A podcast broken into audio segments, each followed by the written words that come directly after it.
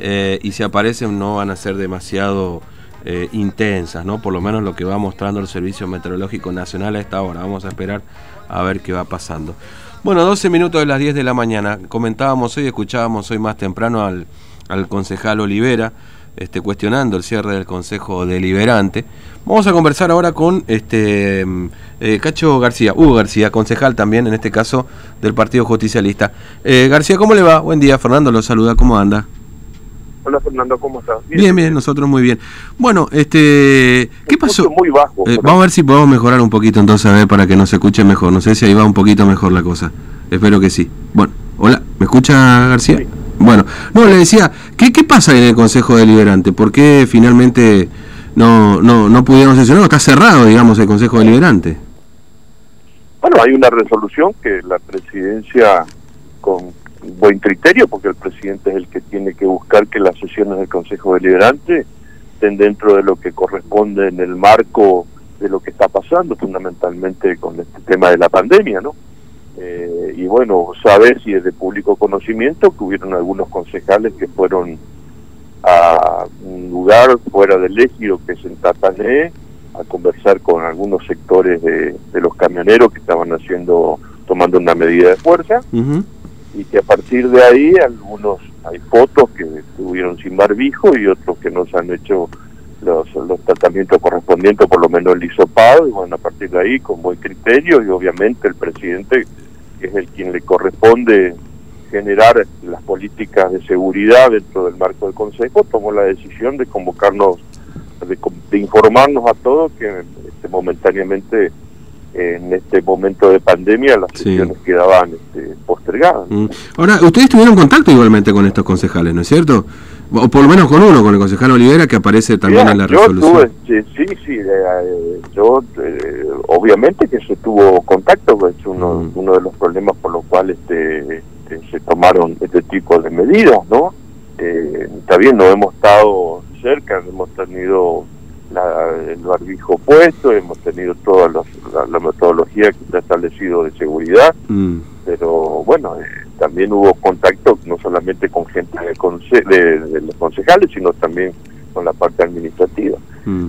Y bueno, esto es una cuestión de prevención, no es una cuestión de, de, imposición como algunos pretenden este, marcar, ¿no? Es una cuestión de, prever, de, ver cuáles son este eh, los, cuando termine el hisopado de caballero, ver qué lo mm. que pasa, y a partir de ahí seguramente se tomarán otro tipo de medidas o no, o se van a levantar las medidas que se tomaron. Claro. No, hay otra cuestión. Mm. Ahora, eh, ¿se, ha hecho usted un hisopado, García? Este, ¿Lo han ahí, como funcionario de gobierno, digamos, le han convocado alguna vez a hacerse un hisopado también o no? Todo, porque, no, no sé, pregunta, digamos, ¿no? Curiosidad, mera curiosidad, digamos, ¿no?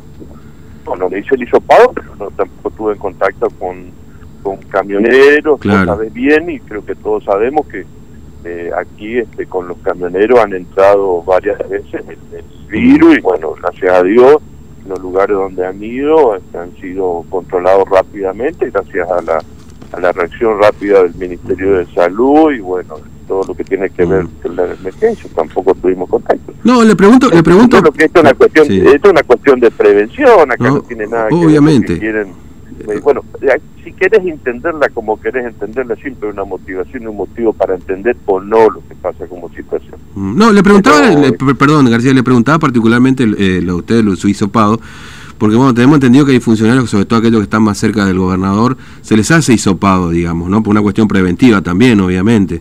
Este, por eso se lo preguntaba particularmente, digamos, ¿no? Porque... No, no, yo particularmente no me hice el hisopado ni tampoco estuve con el gobernador todo el mm. tiempo, así que eh, no hay un motivo para la cual, ah, si me tengo que hacer el hisopado no tendré ningún tipo de inconveniente. Si eso va a tranquilizar algunas cosas, lo vamos a hacer y si a nosotros nos indica que tenemos que hacer el hisopado, seguramente lo vamos a ir a hacerlo como corresponde, no tenemos ningún inconveniente. Mm. Eh, pero eh, en el caso de algunos, que no es que se, requiera que este se hay, una obligación para algunos que tengan que hacerse el hisopado, fundamentalmente quienes han tenido trato con algunos sectores que, estamos tratando y el gobierno y el, Consejo de Emergencia por todos los medios, todos los días cuando lo escuchamos, nos pide que tengamos eh, paciencia, que veamos, que, que, controlemos, que socialmente denunciemos las actitudes. Y bueno, si Formosa está como está sin ningún caso, es porque también hay un trabajo serio y responsable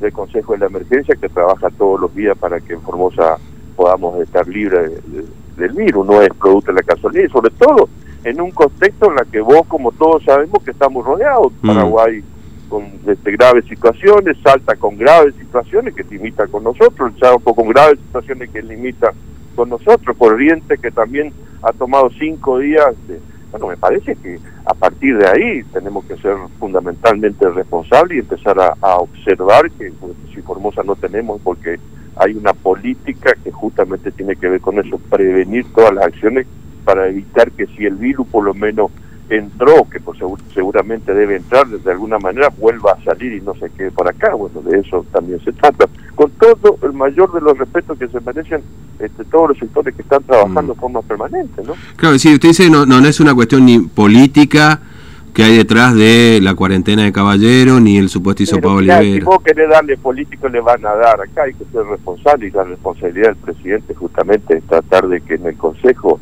eh, los trabajos sean garantizados. ¿no? Eh, ¿Por qué se van a sentir incómodos de no de, que por esta situación paremos si la semana pasada no fueron a la sesión? Mm. Parece que hay una contradicción, decir, hoy paramos porque hay una motivación o algo, también hay un aceleramiento de la gente que trabaja en la parte administrativa, que tuvo contacto y que está preocupada, y obviamente y es comprensible. Yo te pregunto, si vos tenés un familiar o alguien en tu casa y ves, vivís esta situación, ¿cuál va a ser tu criterio?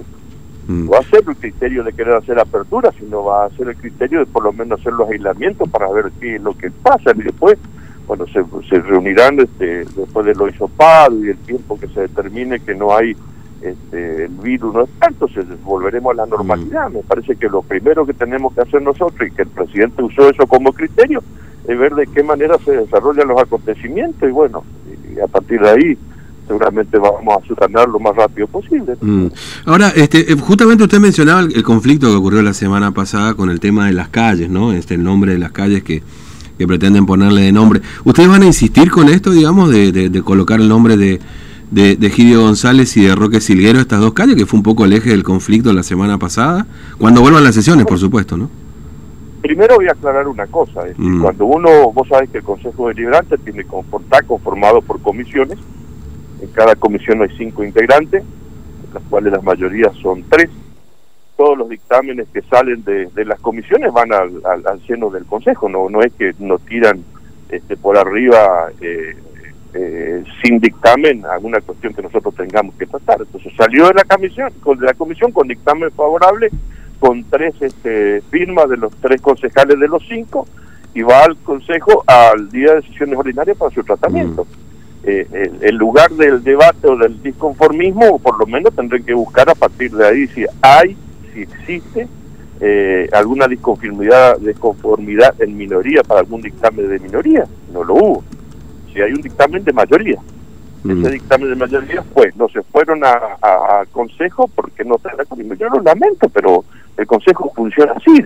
Eh, para nosotros es importante, estos dos nombres son compañeros que han trabajado y reconocidos mucho por los radicales. Mm. Muchos radicales lo reconocen a, a tanto a Gidio González como también lo reconocen a Roque Filguero por el trabajo social, por su responsabilidad, por el aporte de la cultura. Eh, Roque Filguero ha sido funcionario de la universidad, ha sido vicerrector, ha sido decano, trabajó muchísimo, ha sido un, ha hecho aportes importantes en nuestra comunidad. ¿Por qué no se merece que podamos tener acá? Mm. Como otro que seguramente faltan y que seguramente en un tiempo más vamos a trabajar. Mm. La verdad que Formosa necesita que le pongamos nombre a todas las calles. Sí, y que estén bien también. Vamos a trabajar en eso, porque esa es la línea que vamos a mm. ir trabajando de ahora más. Y que estén bien las calles también, digamos, ¿no? Porque hay algunas calles que están... por supuesto, pero por supuesto que sí. Sí, Formosa también tenemos que reconocer que hace un tiempo no teníamos teníamos problemas de luz, que te acordás se cortaba 7, 8, 9, 10 veces en el verano la luz, no se corta más, teníamos problemas con agua, que no teníamos el agua. Formosa ha crecido, se ha expandido, necesita servicio, pero también necesita de los aportes de la gente, y en esa línea se está trabajando, y yo mm. creo que Formosa vos, yo y todo lo que andamos vemos cómo va creciendo permanentemente y que obviamente que los servicios son necesarios. Y también, obviamente, la presencia de la municipalidad es importante. Mm. Eh, se está trabajando y vemos que, que, hay, que hay trabajo serio, que hay trabajo responsable y que falta, claro que falta, lógicamente que falta y que van a faltar, y van a faltar.